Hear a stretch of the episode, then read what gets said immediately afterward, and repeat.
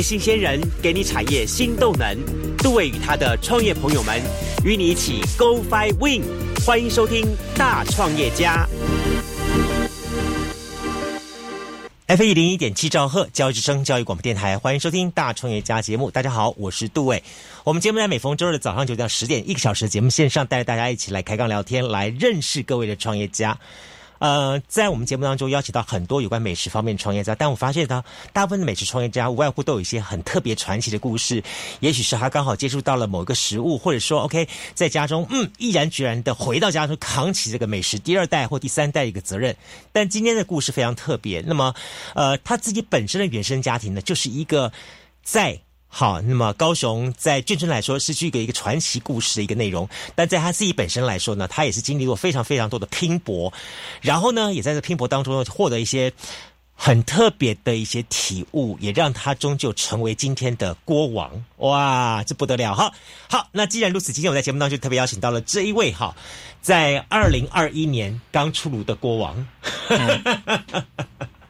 国王两个字对你们有没有很沉重？哎，还好。还好哈，还好。好，敢说这句话呢，就是来自于高雄东乡小厨的这个二代目的这个主理人哈，白宇浩来节目当中跟他一起来开刚聊天，嗨，欢迎我们这个你们好，你们白二代，你们好，你们好，叫白宇浩哈，叫白宇浩哈。OK，今天他同时呢带着他这个从国中哈就非常好的马吉哈，两个人呢更一起哈走过漫漫的这个运动路。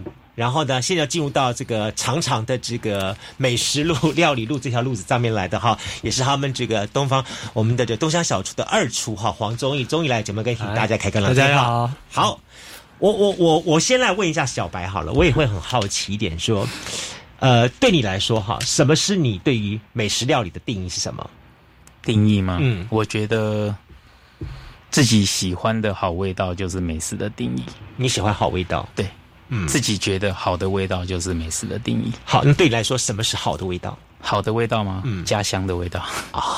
从小到大吃着奶奶煮的酸菜锅，嗯，就是会怀念，会想，嗯，连睡着都会想。OK，真的好吃。那就要从头开始来讲这个故事了哈。对，您家是府上哪里？辽宁省辽阳县。哇，东三省。嗯，辽宁省辽阳县。哇，这听到这个辽宁两个字的话。就非常遥远了哈。对，OK，所以您家是迈过了大江大海来到台湾，对，落脚在高雄自助新村左营左营左营自助新村。OK，所以其实是一开始奶奶就用这门手艺在做生意吗？没有，没有，没有。我们是自己过年过节或去奶奶家玩，奶奶一定会煮上一锅酸菜白肉锅。嗯哼，对，OK，就从那个时候开始喜欢上这一锅了。嗯，对。奶奶除了给你们这个酸菜白肉锅之外，还有做哪些好吃的东西？印象深刻？奶奶吗？嗯嗯，皮冻哦，皮冻，然后白木耳莲子红枣汤啊哈，对，哇，你你你你讲这几道菜，你知道吗？还有酸菜水饺，酸菜水饺，还有芹菜水饺。OK，对，这些现在在外面都吃不到。哇，其实你知道吗？你刚刚讲这几这几道菜的时候，让我想起来几个美食家。哎。对不起，都不是台湾的美食家，都是早一代的，比方说夏元玉、唐鲁孙，好梅继明教授，好这些算是早一代我爸爸那个年代的。那有时候我就像你刚刚讲那样的情况，有时候我在我爸的书房里面看了放很多种书，我拿起来看这些书，我看的第一感觉是就在讲美食嘛。对，那我爸为什么要看这些书呢？对他来说。是把它当做书看呢，还是当什么看呢？后来才慢慢了解，就是你说的样。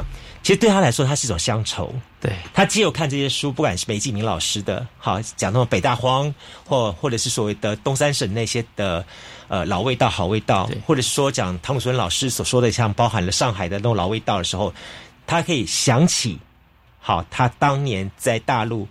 啊，走江南北的时候所尝过的那些味道，甚至因为我我我奶奶本身是广东顺德人，对，所以她就会怀念。所以其实很多人来说，说评价一个东西到底是不是是不是好味道，就像你说一样，它是不是我记忆当中的那一味？对，家乡的味道，家乡的味道，就跟很多的名厨，嗯，你去问他们说觉得好味道，他就会说妈妈的味道，他不会说是某某大厨做的料理，对，对他一定说是妈妈妈妈的味道，因为想家，真的。OK，所以是怎么样的因缘际会之下，让东乡小厨诞生的呢？嗯，因为我们家从早期是从事教育事业，嗯。啊，因为我妈妈的补习班收起来了以后，家里面有欠了一些债务，嗯，所以说当初是说父母靠着一些家乡的手艺，想说要赚钱还债，嗯，对，然后就是这样子，而东乡小厨诞生在一九九九年，嗯，创立，对。所以那时候是想到，就是说把奶奶的这个手艺，然后当做一个是不是能够挣钱，然后养生的方法，这样单纯就是赚钱还债，嗯，没有没有想说要把它发扬，嗯，对。所以一开始选择在哪里呢？我们最早第一间店是在翠峰社区，国贸新的国宅翠峰社区。啊，对，在那边做，OK，对，这边也做做了蛮久了，做了蛮久了，哦。我们是在那边做了两三年才搬到中华路。OK，对，啊，会搬到中华路的原因是因为说生意那时候蛮稳定的，可是他那个店面里面只能摆三桌，嗯，其他都是坐在那个国宅外面放摩托车的花圃上面。对对，啊，有时候客人吃饭吃到一半，楼上住户就会浇水，就会下面就会那个桌子上面就就会被泼水。所以觉得很不方便。火锅多添多生那一位多好吃。对啊，然后之后 之后就希望给客人更好的环境，就搬到中华路上。OK，那又怕客人又怕这些老这老伯伯啊老奶奶去的地方太远，所以我们就选在左营过去一点点的中华路跟明城路口啊，那边算蛮近的。对对，有点远又不太远。对，离离果贸大概。三四分钟的路程，你知道吗？我一开始我就想，我看你们家那家店的时候，我第一个心理感觉是，哪家店怎么会开在一个前不着村后不着店的地方？对，那个地方哈，现在的发展是不一样了哈。在当时的发展情况来说的话，就是当时就美术馆就黑黑的一片，然后森林啊、田啊，像很很像是对面完全都没有开发的的一个地方。对对，然后那边一到晚上七点多就跟死城一样，而且附近没有任何眷村资源，完全没有。所以当初我看到那家店的时候，我第一个直觉反应是。嗯，我们就等着吧，等着，对，看什么时候会结束。因为你们那个转角口，在过去几家，就是在过去一段路就是陈家盐水鸭吗？没有，没有，我们是在转弯口。转弯口，他他在另外一边这样子，对，他在另外一边。那我想那时候我看到这几个，你们这其实算是眷村出来的，我心里感觉说，唉，眷村的美食都别都都是好好像被被那种动。打散到外面去了，全部通通散开了。对，好可惜。以前是到了一个眷村当中，我可以藏这个藏那个藏那个，好几个全部这样子。现在是整个打散掉了，就好像那个台南萨卡利巴一打散之后，每家每家各自成立了，那我就没有办法再一次尝到这种好味道的感觉。对，好，但不管怎么样，你们还是挺过来了。对，哦，挺过来。所以对你们来说，刚刚好这么说好了。从从翠峰国宅到中华路，到现在的西藏路、西藏街、西藏街、土贝街那个那个地方，这样对东乡小厨来说，它是三阶段的故事。对，它分别代表什么意义呢？分别代表什么意义吗？翠翠峰就是创始，嗯，当时就是没有钱，找一个便宜的地方开店。嗯，那中华路是希望给顾客更好的环境，嗯，可是还是没有什么钱。嗯，就就是很像是一间裸露的一间户外餐厅，只是多一个门面而已。嗯，对，对。啊，到了西藏街是真的，现在是很有钱了。没有，不是，不是，不是，不是，不是，不是，去了，去了，去了西藏街是希望给顾客在更好的环境，稍微有一点点。嗯，的钱可以装潢。对对，你知道吗？我刚刚听他讲说，第一段没有钱，第二段第二段没有钱，第三段的话应该是很有钱了。没有没有没有没有没有 没有。所以 OK，这样情况下，后来有你跟中医的投入。对，我先讲你好了。我知道你原来是学体育的。对对，中医是学体育的吧？你们都是都是体育班的这高材生，是怎么样子一个故事发生，让你决定弃武从料理？我没有，因为。当时，当时就是大学要要考试的时候，考要去台北考试的前一天车祸，车祸以后医生告知要休养七个月。嗯，啊，那时候七个月在家，我爸怕我行动没有方便，就把我带在身边。嗯，然后我就每天都坐在那边看他去做生意。嗯，我就想说，这个是以前在我上下课的爸爸吗？之前是感觉很壮，头发黑黑的，现在看着他的背影。越来越瘦啊，头发都白了，我才真的觉得做餐饮很辛苦。那在我们当时学体育的，其实教练还是有打骂的教育，所以教练那时候到了我们毕业就送了我们一句话，叫做“贱骨头”，所以我们就是凭着这个贱骨头踏入了餐饮业。嗯，就是刚开始是想要帮爸爸分担而已，也没有想说要发扬啊，嗯，就单纯分担，因为我们属于家里的事业是没有在请员工的，嗯，就是自己家人做，嗯，对。但一跳下来就做了几年了，一跳下来做到现在十八岁，做到现在快四十岁，二十二年，二十二年。对，回头看哈，如果没有发生那场车祸的话，你还会选择走体育，还是会走料理路线？应该通通不会吧？哦，应该通通不会。你会走什么？因为当初当初我小学六年级毕业就去考中正预校哦，当初是空军体位，本来要当飞官呢。各位。你都知道说当料理达人现在是什么体位，你知道吗？现在是肥肥胖的体位。你看以前他能打羽毛球，羽毛球绝对不可能 很瘦很瘦，对，要身轻如燕的，开玩笑，对不对？啊，就从 对啊啊，我就是从草芽到以后了。其实现在现在饮食，草芽道每天备料自己吃掉，不是因为我们去草芽道的时候是一腔热血啊，就那时候去的时候一年半。碰到两波疫情，回来亏了七百万啊，然后等于把存款都亏光了。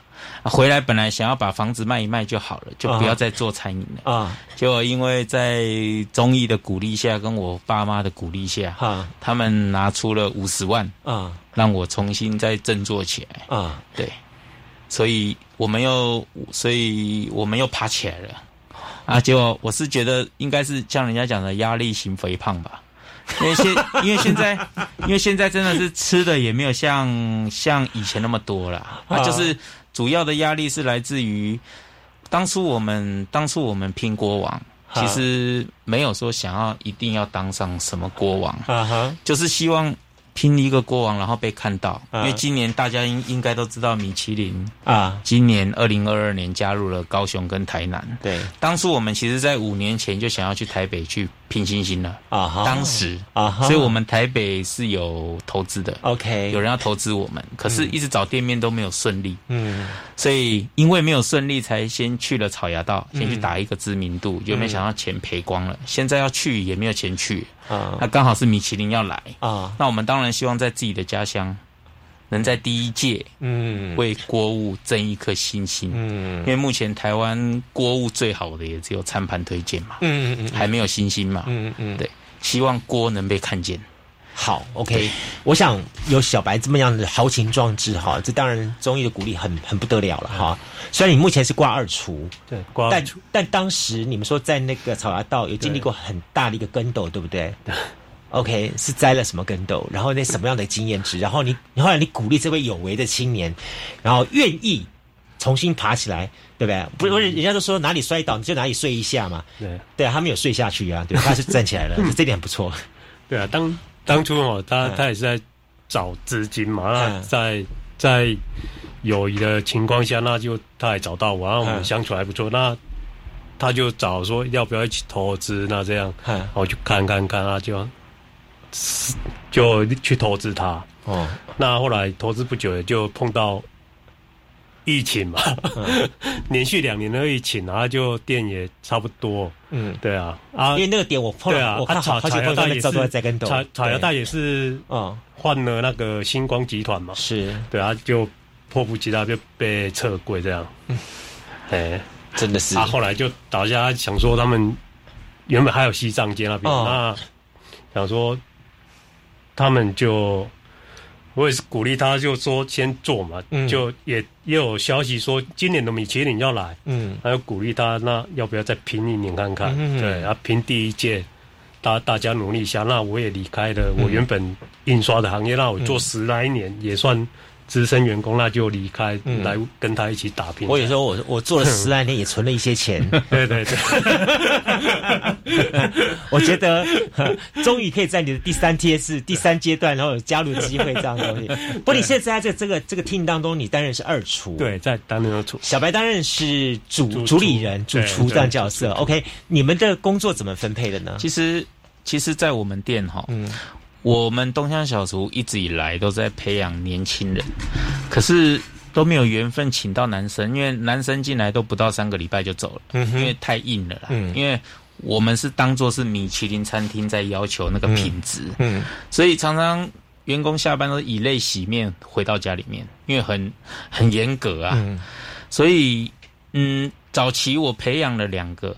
从十五六岁到东乡小厨，十九岁我就培养他们要当主厨，因为那时候就计划要去外面去展店，女孩子哦，嗯但之后都因为不能承受那压力，还是又回去走他们的护理。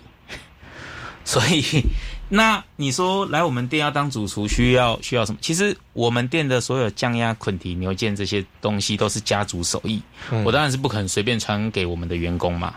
那你说主厨，我们主要就是卖锅，嗯你要有好的品质、好的卫生环境。嗯就跟我跟员工讲的，我们新人进来第一个阶段就是干净，嗯干净完以后确实，确实完才是快。嗯这是三步骤。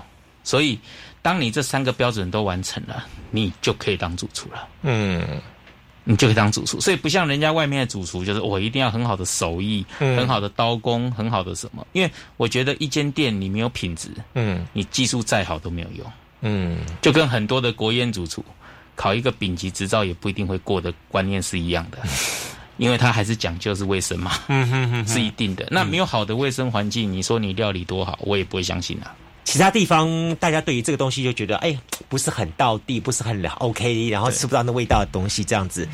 但相对一点是，你面对到的其实是这三个字是最难挑战的，叫老顾客，对，对不对？这些老顾客呢，他可能是从一九四九年从大陆那个地方过来的，有的情况是说，OK，四九年之后在这地方慢慢慢慢长期所养出来这个味道，所以你现在不管是二代还是三代，其实对你们最大的挑战不是创新，而是如何让老顾客去认同你，对不对？对，因为你怎么达到这一点的？哎，所有的创新哈、嗯都是要来自于传统嘛。嗯所以我们把传统的根基扎稳了，其实不怕任何人人来挑战或者是来吃。嗯那我们就是秉持着奶奶的做法，嗯我相信老顾客是会留得住，而且主要是做生意，我觉得口味是次，最主要的是态度。嗯像我接手我爸爸事业，我如果做的跟他一样，大家会觉得你没有很优秀，嗯你只是做好。我印象很深刻，我我爸爸最厉害的优点不是降压，不是捆蹄牛肩，我佩服他的精神，他全年无休啊。所以那时候拼到我接手以后，我也要全年无休，几乎是没有放假。你知道台风天吗？十四级强台，我我我跟我太太还是去开店。我记得骑在中华路上，连那个骑楼中华路第一次淹水，跟沙滩一样哦，淹到骑楼。我们两个打烊以后，整天去只卖一碗炸酱面，嗯只是希望让客人随时来都可以吃得到东山小厨，因为是我爸爸的精神。嗯然后晚上九点钟打烊回去，黑漆麻乌，路灯也坏了，我们两个跟骑水上摩托车一样，还撞了安全岛。人跟车躺在躺躺在水堆里面牵起来，继续骑啊，再撞再倒再骑，就是骑回家去休息。，OK，对，就是这样。然后隔隔天就去收拾店里的残局，就是一样是坚持全年无休，这就是我老爸的精神。嗯那直到现在慢慢做到国王，其实，在拿国王以前呢，我爸爸的顾客也只是给我鼓励，他不会他不会说什么什么，而且加上我一要创新任何东西，我爸就会说你又在乱花钱，嗯因为他觉得传统的店嘛。嗯直到我们摘下国王以后，现在我好像做什么通通对啊。我爸都说我儿子很棒，然后常常跟我妈在吃我的酸。我妈说我带你去吃烧烤啊，去汉来吃饭，她都说不要，我要吃我儿子的酸菜锅。嗯第一个是想奶奶，第二个是肯定我，嗯然后边吃嘴巴还会边想说，哎、美英啊，叫我妈妈名字，说哎。我每一次在吃，我就想到以前我们在翠峰中华路的时候，曾几何时东方小厨可以变成现在这样，嗯真的很不简单。嗯这样，我也是听了也是很开心。嗯然后我爸的客人来也是说，哎、你现在这样子做，你爸应该很开心哦，会会会以你为荣。嗯哼慢慢的，父亲跟他的顾客都肯定我了，嗯，对，这也是我一个动力吧。我觉得这个最不容易。其实这个很不容易。我我我这么认为是说，获得亲人的赞美，它其实是一件可以做到的事情，但获得老顾客的认同，那是最难的事情。是我们相反，我们是老顾客认同比较简单，我爸肯定很难，是吗？因为因为我们眷村，你爸好歹鼓励你，不然你爸跟你讲，说老爸对不起，那我不接了哈。不是不是，因为因为在我们眷村的观念不是重男轻女。啊哈，他们是说女生反正将来要嫁出去，没错，随便就好，没错，男生要养家的啊，不能让女方看不起我们男方家，所以对男生会很严格，所以父亲会觉得我夸奖你，你狐狸尾巴会翘起来。不能 不能夸奖，不能夸奖，再好都不能夸奖。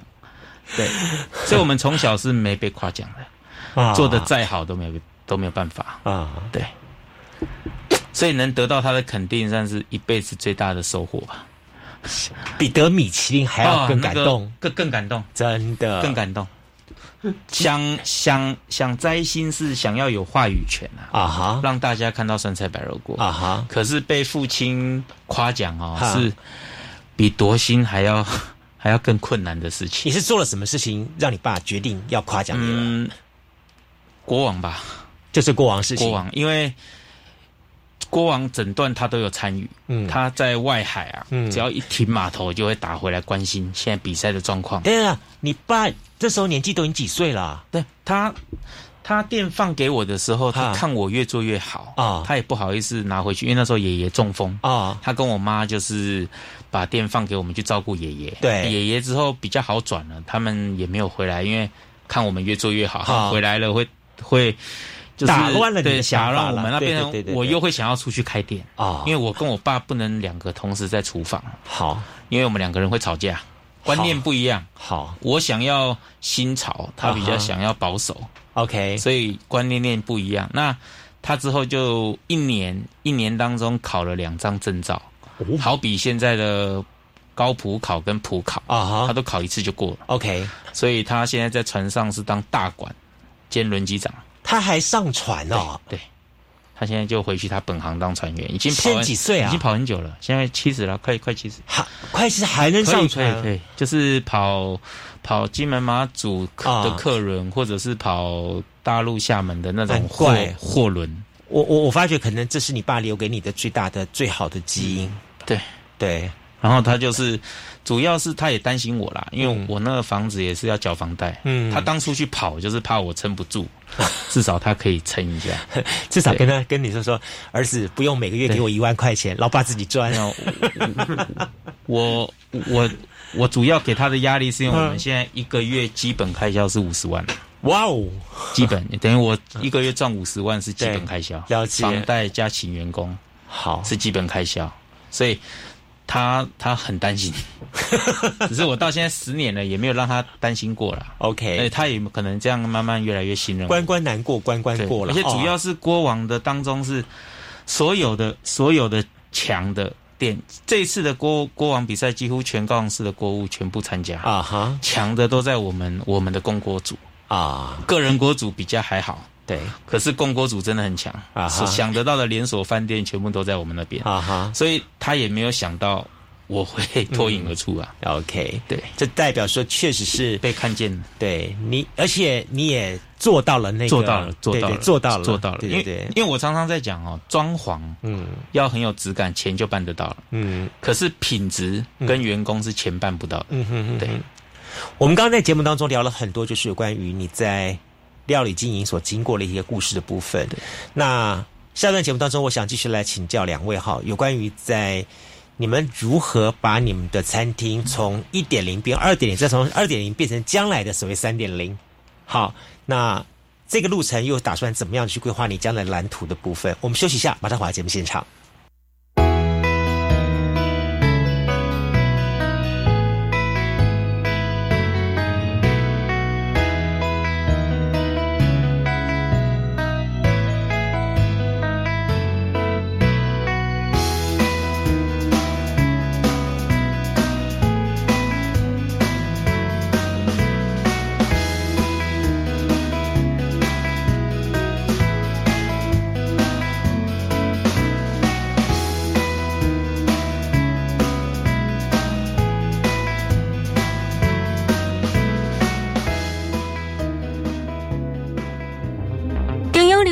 指挥中心提醒你，大部分的 COVID-19 感染者镜头无真严重，休困了就会当家己恢复。其他照护期间加啉水休困就够，而且注意身躯镜头的变化。若出现一喘或者喘气困难，则会警示镜头，请马上甲医院联络，或者照卫生局指示使用防疫车队，多做会人接送，或者家己去病院，保护你我疫苗做三剂，做会做防疫。有政府唔免惊，以上广告由新建议加一关数提供。想成为职场新尖兵吗？劳动部产业新尖兵示范计划热烈招商中，针对五加二创新产业培训技能，最高补助十万元训练费，并提供学习奖励金。欢迎十五至二十九岁本国籍待业青年报名，详情请上网搜寻产业新尖兵，或洽零二八五二一五四七五。以上广告由劳动部劳动力发展署北基宜花金马分署提供。哦，最近很不顺，家里蚊子又多啊，今天又觉得头痛发烧，该给师傅看看了啦。是不是还有后眼窝痛、肌肉关节痛？出诊。哎啊，你怎么知道？你也是哦。哎呀，这是登革热症状，家里积水要肠道，否则容易长病媒蚊，引发登革热。啊，这么严重哦。对呀，赶快去看医生啦！有问题就打一九二二防疫专线。以上广告由卫生福利部疾病管制署提供。工商服务业的朋友，大家好，我是台志源。六月一号到七月三十一号，请支持一百一十年工业及服务业普查。普查员会佩戴普查员证，提供致受查单位函，您的资料绝对保密，请安心接受访问。五月十八号到六月底前，也欢迎自行上网填报哦。工商普查到底来，台湾经济亮起来。以上广告由行政院主计总处提供。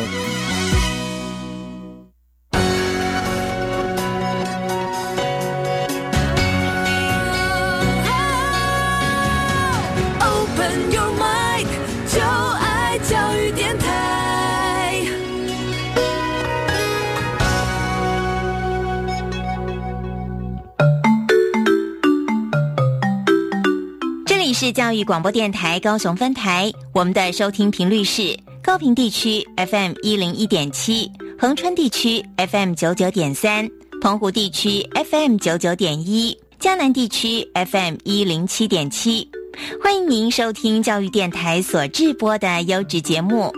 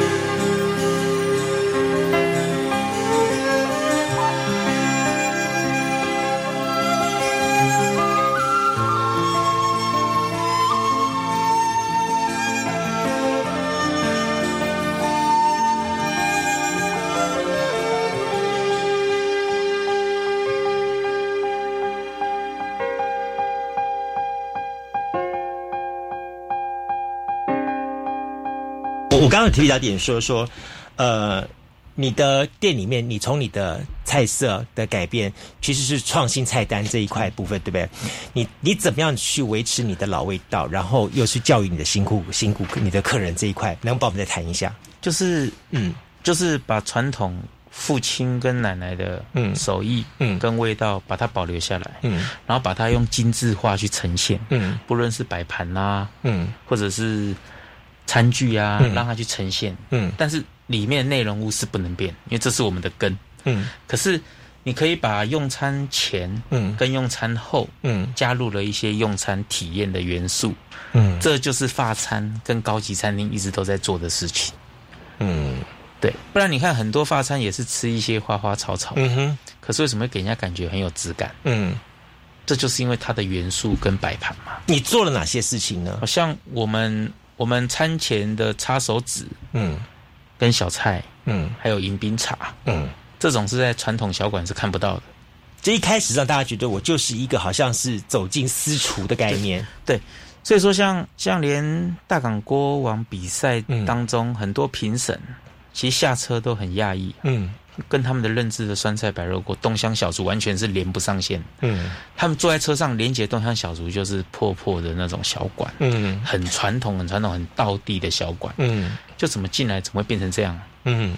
然后整个呈现更不一样，嗯。对。有点跳痛。嗯哼。对。然后甚至到餐后，嗯。到餐后的香氛呐、嗯。还是甜点，我们全部通通精进。嗯，对，我知道你在引导你的客人在品尝这个锅的第一口，以至于到最后一口的过程，你有一套你自己的 SOP。，对，有，大概是怎么样情况？你为什么这么做呢？就是因为因为我们中餐也是要起承转合，嗯像我们的冷盘，像我们的冷盘就是在小菜跟擦手巾出完以后，一定要出冷盘，冷盘因为冷盘要在锅前面先吃。啊，冷盘如果客人全部都来一份，我们也会从口味淡嗯。出到口味重，哦。这是我们的坚持。哦，像举例说，醉鸡先出，嗯。醉鸡口味一定是最淡的，对，再来酱鸭，对。因为酱鸭甜甜咸咸的，对。最后才会是捆蹄跟牛腱，因为酱的东西口味很重。吃完以后呢，再用茶叶嗯。热茶清口，啊再喝我们原原原汁原味的酸白菜老卤子，啊品尝这一季的酸度。啊品尝完以后才上锅，上了锅，锅里面只能加白肉。如果你没有点白肉，就算你点梅花肉，我也不让你加，就是要喝第一口汤。啊，那你就是有加肉，就不会涩涩的了。哈哈没有加肉会涩涩的，啊我们也会教育客人，跟客人对讲解为什么，啊，对，会让客人知道。然后中途煮什么都可以，哈哈，就是服务生会帮他掌控，不管海鲜、丸子、肉类的时间，嗯。都由服务生亲自掌控。而且嗯。我们把传统小馆做到有周边周边服务，嗯。有服务生在帮你服务。嗯。对你不要也可以，但是 你不要就是像一个闹钟一样，他就是时不时来提醒你，说：“哎，脚可以咯。甚至我们服务到有服务生说嗯：“你有藏闹钟吗？”其实真的没有，经验经验。，OK 因为我们的外场服务生都基本要在厨房训练两两年，啊先做厨房两年嗯才能做外场，所以我们我们没有 SOP，也也嗯也不用背本子，嗯就直接就是你厨房看到的出来服务。，OK，对，所以讲的都跟我讲的是一模一样的。哎，你知道吗？就刚刚你讲这段话，我突然脑袋有个印象说，他你真的在做呃法式料理当中的有几个重要的元素。好，从他的这个，从他一开始所提供的服务，到他的那个接触，然后到他的前面的上菜，然后中间的一个你刚刚讲起承转合这过程内容。在过去来说，我们在吃中餐的时候，我们比较不会去注意到这个问题，我们就反正就是先是来个拼盘，对，然后拼盘完了之后呢，好，或者是了不起来一个什么酸什么什么，诶，酸菜啦，什么什么之类，让你开开胃，对。开胃东西之后就来一大锅配个白饭，就直接开始对，开然后所有料吃了这样子。全下，对，这样子煮啊。滚了，想吃什么然后么。对对对，就是大家觉得这是热闹啊，就这样子，然后但吃到最后就是混成一团。对。对，但你经过这么一番设计之后对，难怪你会想要说，能够代表锅物，希望能够获得一个像世界的美食的这样的肯定。对，像像我们的辽宁锅是更坚持哦。嗯。我们的辽宁锅就是螃蟹、嗯。干贝、海米、嗯。紫菜、嗯。酸白菜跟白肉。嗯。然后呢，好不容易有一个主厨神秘好礼，啊。大家会期待一点，来一点丸子啊、饺类，对不对？啊没有，啊。很很抱歉，啊。上来就是蛤蜊一份，然后再一份酸白菜，再一份白肉，啊。就是更多的酸白菜跟更多的白肉，啊。而看不到丸子跟饺，啊。而且完全一个豆类的东西也没有，因为在我们辽宁锅里面，啊。在我们家乡来讲，啊。加冻豆腐跟豆皮叫做破坏味道，啊！因为豆类会吸酸白菜。你把它的味道释放到酸菜锅里面，这是破坏酸菜锅的味道。对对对，没错没错没错，不能加豆类。我我之前听老人家讲过，他们说叫破格了。对对，没错没错，所以不能，加豆类。没错没错。所以而且锅加了嗯豆类之后，它容易发酸。对，哎而且只让你吃菜跟肉而已。哎，海鲜只是提它的鲜味，让你酸中带鲜，鲜中带酸，哦这也是辽宁锅的灵灵魂。对对，所以客人就会失望。可是这是我们的坚持，，OK，对，而且不是你花钱嗯我就要让你加哦。早期啦，之前我们刚刚开始做，嗯。几个月前，客人要加我还会骂人。现在是因为被他们说服说，啊客人想吃什么让他们吃，我说好，那麻麻烦辽宁锅吃完了，哈剩剩一点汤，再让他加其他的料，这是我的坚持。，OK，因为不要破坏这个味道。假如你想要什么料都加，那麻烦你点酸菜锅底就好了，随便你加。真没人把这主厨绑架起来，把他绑在楼上，叫他不要下楼了，烦死了。那你既然要传递嘛，对就是要有坚持。对对对对，所以等于说也在方面来说的话，你也传承了你的好味道；站在更利方面来说，你也教育现在消费者对吃他应该有的一个也是成长。你看为什么法国人、日本人他们对于吃的东西会这么讲究？其实讲究之外，更是一种吃食食的教育。嗯。好，那台湾我们长期以来自称是一个美食的一个国国王国，然后呢，我们对自己的吃很在行、很在乎，我就觉得啊，我们很会吃，我们美食很多，但对于所谓的食教育这一块来说，其实是大家很很欠缺的。吃我们自己的料理对。哈，嗯。都没在讲究。嗯，那为什么要遵照日本人跟、嗯跟法国人的美食程序去去吃？那为什么吃到我们自己自己的东西却不用遵守嘞？嗯这就是我现在在颠覆的思维。嗯对，吃火锅也是要有程序啊。嗯所以当有了，嗯谁敢说火锅应该要消失？嗯它也是一套美食啊。嗯，对这是真的。对，不，当然再来看一下好了。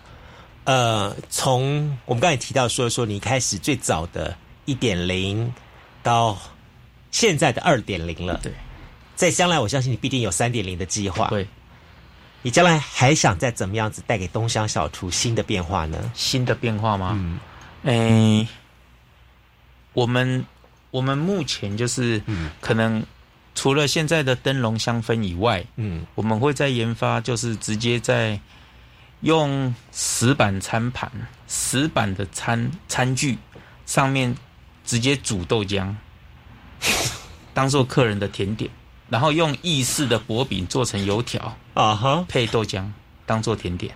啊然后餐前呢，我们会用红玉香槟来取代我们现在的热茶。嗯对，然后小菜部分从一样小菜变成九宫格的小菜，嗯对，来呈现。那中间的料理锅物一样不会变，嗯因为这是我们的坚持，嗯所以不会变。但是我们会增加用餐的体验。嗯，对，这是在于你的店内提供的餐食对这一块的尝试跟挑战。对，其他呢，还想要再一次的回到那个战场上去吗？什么战场？百货公司不会。现在有恐惧症啊！之前巨蛋汉神有找我们，我我相信以南部的店家来讲，巨蛋 巨蛋汉神找绝对不会说不要啊，因为它是一级战区那个机会很少。对啊，我们去看了一下，还是恐惧症那一关没有办法过啊。好不容易找了哦，当初想进是进不去，嗯现在好不容易要邀约我们，我不敢，嗯，因为怕到了。对，怕到什么呢？去百货公司很多东西不能发挥你自己想要做的，嗯因为他们会有一些局限嘛。嗯对，然后加上很多的东西其实都是要砸钱，例如管线的维维修、养护都是要砸钱。嗯那我觉得有时候赚的还不够付出啊，嗯所以有时候在街边店能做多少自己的能力范围啊，嗯把自己的事情做好就好，嗯不见得会比去百货公司差。嗯。对，但如果说，呃，把东乡小厨向外延伸是一种专店的输出情况，嗯，比方说在其他城市的话，你会想尝试吗？会啊，会，现在就是台北的朋友还是一直希望我往北部发展，嗯。因为我们的口味跟北部很接近，嗯。而且主要是胡天然老师那天走的时候，嗯。跟我讲了一句话，他说：“哦你比老旧的店要好吃多了。嗯我相信老旧的店被胡志强办过国宴，嗯而且在台北也已经几乎快超越了丽境，嗯他有他的地位存在，在酸菜白肉锅界里面。嗯对，那既然被胡老师这样讲，我觉得也也也蛮开心的。嗯对，嗯，国外呢？国外哦，国外有股东投资我炒到那的那个股东啊，嗯，曾经叫我去日本。哦。要说日本人喜欢吃酸菜白肉锅，因为他们没有，哦，对，很特别的一个选择，很特别一个选择。对对可是对应该是没有想要去往国外发展，因为毕竟食材的来源，当初我们本来想要去厦门啊。去研发这种调理包，啊。可是也是卡在肉品嘛，啊哈。当然不能外销肉品。啊哈。对。那我们现在选用的这件肉品是屏东猪，，OK。唯一吃起来没有骚味的，啊。很难得啊。那你没有办法出口就，我觉得这个光是肉品我就有点怕怕的，因为酸菜白肉离不了白肉了，不是说外面没有这种白肉，啊。是光你台湾一堆厂商，你可能十间厂商啊。就有九间是会腥的肉，，OK。都很难选的，更不用说去国外。对，你没有办法，你或者你也不会想到说，像另外一家高雄起家的那一家麻辣锅连锁店，然后搞出老四川嘛？啊，啊，嗯现在我会帮你 cover 掉，我知道，我知道，因为因为不能讲嘛，我知道。是还好了。主要是我我也比较好奇，说你没有想要像他那样子的所谓的商业模式化吗？哎，我们酸菜白肉锅哈，现在我们只差了最后一步，嗯，就是先撇开装潢啦。像我们未来有可能装潢部分会朝着投影灯走，嗯整间店四面八方用投影灯的方式呈现，嗯然后做出东北的感觉，嗯。然后冷气打到最强，嗯，让你仿佛仿佛回到东北在吃火锅。每个人上场还要穿一件毛棉袄，对。对？因为我觉得，我觉得不管国外目前有三间是用投影灯嘛，啊那我觉得它装潢下去应该跟装潢也差不多，啊。可是它可以变变化，对。就是例如说吃甜点的时候就呈现，例如沙滩啊。或是摩天大楼顶楼，啊。让客人有这种感觉。啊，对，这是应该又是另外一种突破，对那是之后的事情。对，对，那目前来讲，我们就是要研发一间恒温室，嗯。酸白菜在恒温室里面寄酸白菜。嗯。这样会一年四季味道都一样，可以保持这个温度。嗯。因为其实现在现在在对外在讲十四天到一、一个月啊，嗯。其实都已经在我们听来已经很不专业了。嗯。以现在高雄的气候，五天菜就烂掉了，你怎么怎么可能十四天到到一个月？嗯。不可能。嗯。所以像我们现在都是鸡五天，嗯。装包以后继续在冰箱里面发酵，嗯。不可能在外面继续发酵，嗯。菜会烂掉。嗯。然后菜烂掉一煮出来就臭豆腐的味道，吃起来是酸白菜，可是煮起来是臭豆腐的味道，因为我们曾经就有发生过，所以我们也是失败过好几次才啊才成长起来。OK 对，好，今天从访问开始走走走走到现在哈，呃，我回过头去，我也很很好奇，会列会想问你说，对你来说哈，支持你走这条料理这条路继续走下去的动力是什么了呢？动力吗？嗯之前是嗯，希望希望这些老辈辈的嗯，那是对你来说小孩料理小孩跟孙子可以对继续吃得到这个美味。没错，那第二个阶段是看到米其林厨师被尊敬，嗯。对，第三个阶段就是梦，梦，嗯。就是就是在米其林嗯。让全世界看到，嗯。取得了话语权，嗯。让酸菜白肉锅再次的抬头。嗯。因为连胡志强都可以用老用老旧的店办国宴了，我相信有人拿麻辣锅办国宴吗？应该我不知道有没有啦，嗯。可是我知道老旧的店有，嗯。所以代表酸菜锅也不是三两三的一个锅物，嗯，但是现在越来越多老店没有了，嗯，觉得很可惜，嗯，那有的都是还是保持在小馆，嗯，那个是不能被看见的啊，嗯，现在一堆麻辣锅、昆布锅的店越做越精致，嗯，那酸酸菜锅可能会被沉寂，会被沉没，嗯，对，所以我想把握这一次的机会，嗯，既然让酸菜锅拿下大港锅王，就继续乘胜追击，嗯，如果真的有幸能摘到一颗心，应该就会被看见了。所以，其实我觉得还有一个很重要的意义，就是说，一个在南部高雄的一家做酸白菜锅的店，它竟然能够成为台湾这个项目类别第一个拿下来的店。好，它所代表意义会很很截然不同。当然，在我们看遍了这么多台北的这些所谓的呃什么。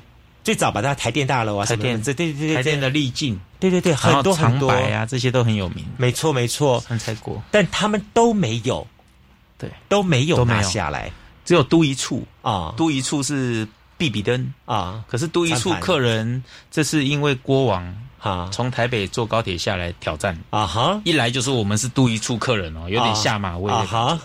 吃 吃完以后说比都一处要好吃多哦，结果这一次又下来啊，去明明去美浓吃完了晚餐啊哈，硬要再来我们店吃一去吃一轮。啊哈，算是当宵夜嘛。啊哈，结果又吃完以后，又隔一天又包去台南给大老板吃，哈哈，对，觉得很开心呐！哎，你们没有？碰到那种同行来踢场吗？哦，多很多，尤其是这一次大港国务啊哈哈哈！可是我觉得，现在高雄的国务，如果说要讲啊，应该就是因为还没有人有话语权。嗯，我相信在我们如果真的有幸啊，可以摘星有话语权以后，应该会越来越多国务成长。嗯，因为我觉得。这些人过来学习，我我不怕人家学，嗯，因为今天我一堆的想法，就跟江正成一样，他会怕人家学他吗？不会啊，因为他做完他他就是丢掉了。对，我在研发新的，我们一堆想法，我们不怕人家来学。对，可是我我发现同行来不是学我们的精神，为什么这一间小店可以做到国王？嗯，而是在学。这个香氛里面是加什么？嗯，说我觉得有点放错重点了。嗯，今天你学了香氛，你就做得出来嘛？嗯，干冰也是要成本啊。嗯，你没有用完挥发掉都是钱呐。嗯，啊，你的餐你的餐价是多少钱？嗯，你能不能负担这个开销？嗯，他们都没想到这个哎，你应该是来学我们的精神。嗯，把你的本职做好以后再去研发这些。所以换句话说，又回到了。对你内功心法不了解嘛？对，他就想学你的招数嘛？不了解，对啊对啊，这样子是不行啊！对对，像像我去看王品老板那个戴胜义写的书，我整本看完了。嗯。我也是去学他的精神，我不会去看哇，他一年花一亿多在行销，重点我没有一亿啊，嗯，我也不会去看他什么十一个朋友可以 可以集资六亿，因为我十一个朋友大概集资十一万呐，不可能有六亿这种东西，所以我不用去学他啊，哈，对啊，嗯，我觉得有点放错重点了，了解，对，嗯，今天最最后我问你啊，如果跟你一样，有一些年轻人也想。今天听了你的节目，或者是说有幸他们在一些媒体当中看到了你的一些故事，他觉得哎，我也想朝这方面试着来让自己走一条不一条的路。你有些什么样子过来人的分练经验来跟他们分享一下？就是自己要先吃苦，吃苦这个很重要。嗯，就是其他通通都不用，把自己事情做好，但吃苦很重要。因为常常。人家都觉得当老板就是你有钱，我不知道别人是什么，嗯，可是我常常在跟我的员工讲，嗯，曾经我以前哈那个老贝贝中风啊，嗯，外劳带去我们店里吃，来不及上大号，他从走廊大大大到厕所里面，还把内裤丢到马桶里面堵住，那那个时候我们没有请员工啊，都是我自己要请的，所以不要看着老板光鲜亮丽的表面。老板背后都是做员工做不到的事情，所以能当老板的人真的不是三两三。我希望的是，就是真的有心要走这个，要从基层开始做起，然后吃苦很重要。嗯嗯，对。那我我我就是真的是凭凭借着以前练体育的一个精神，不放弃的精神。嗯，那时候脚踝大腿练到都快断了，我的大腿骨已经磨到剩锯齿，变成锯齿，还是一样在练。嗯，这就是不放弃的精神。嗯，不管打不打得出成绩嘛，因为先天身材就是输人家。可是像我那时候体能不够，我早上还从海清跑步跑到林雅，真的跑到林雅继续训练体能。想要自我精进，那也没有人逼我啊，教练也没有说你要这样跑啊，没有啊，自己想要做好，嗯，做给人家看，嗯，证明给人家看，嗯，对，嗯，因为曾经东乡小厨就是一间小店嘛，嗯，如果可以做起来，嗯，应该也是可以让很多人另眼相看，尤其是你刚刚讲的那个老贝贝，对，老贝贝。已经发生这样子。的大小便失禁的情况之下，他还一定要到你店里来吃，你的美食能够满足他对于乡愁的那一份的感觉。对，对，所以我觉得说吃苦要先摆在前面，嗯，其他先摆在后面。如果吃不了苦，只是觉得说看到人家赚钱你就想要学习，那你没有办法突破这个心境，抗压性不够，那你也没有办法当老板。这是真的。对，嗯，因为我相信应该很多人应该是过不了我草芽道的那一关呐。当你一年半七百万全部亏完，回到家存折五本打开都是零，你会怎么办？嗯，就是卖房子一条路啦。嗯，已经没有路了。嗯，就算给你五十万，你确定做得起来吗？嗯，可是我做到了。嗯，对，所以我们要感谢这场疫情，它创造了好多新的故事给我们。对，对不对？对，而且加上我我们现在我们店还有团购。嗯。这个又又是在一个另外一种方向，嗯，对对对。好，我们今天非常高兴邀请到是来自于高雄东乡小厨的这个白宇浩，我们的二代目主理人，以及他的这个二厨，也是他非常好的一个老朋友了啊，黄宗义两位来节目上跟大家来分享他们的东乡小厨的故事。呃，其实，在今天的节目当中，我从两位的身上，我出我读到了一点，我觉得会让我觉得这一点对于很多人来说是一个非常重要的一点，就是。不要以为说东乡小厨今日的风光跟成功，是因为好他们家传了这味好味道。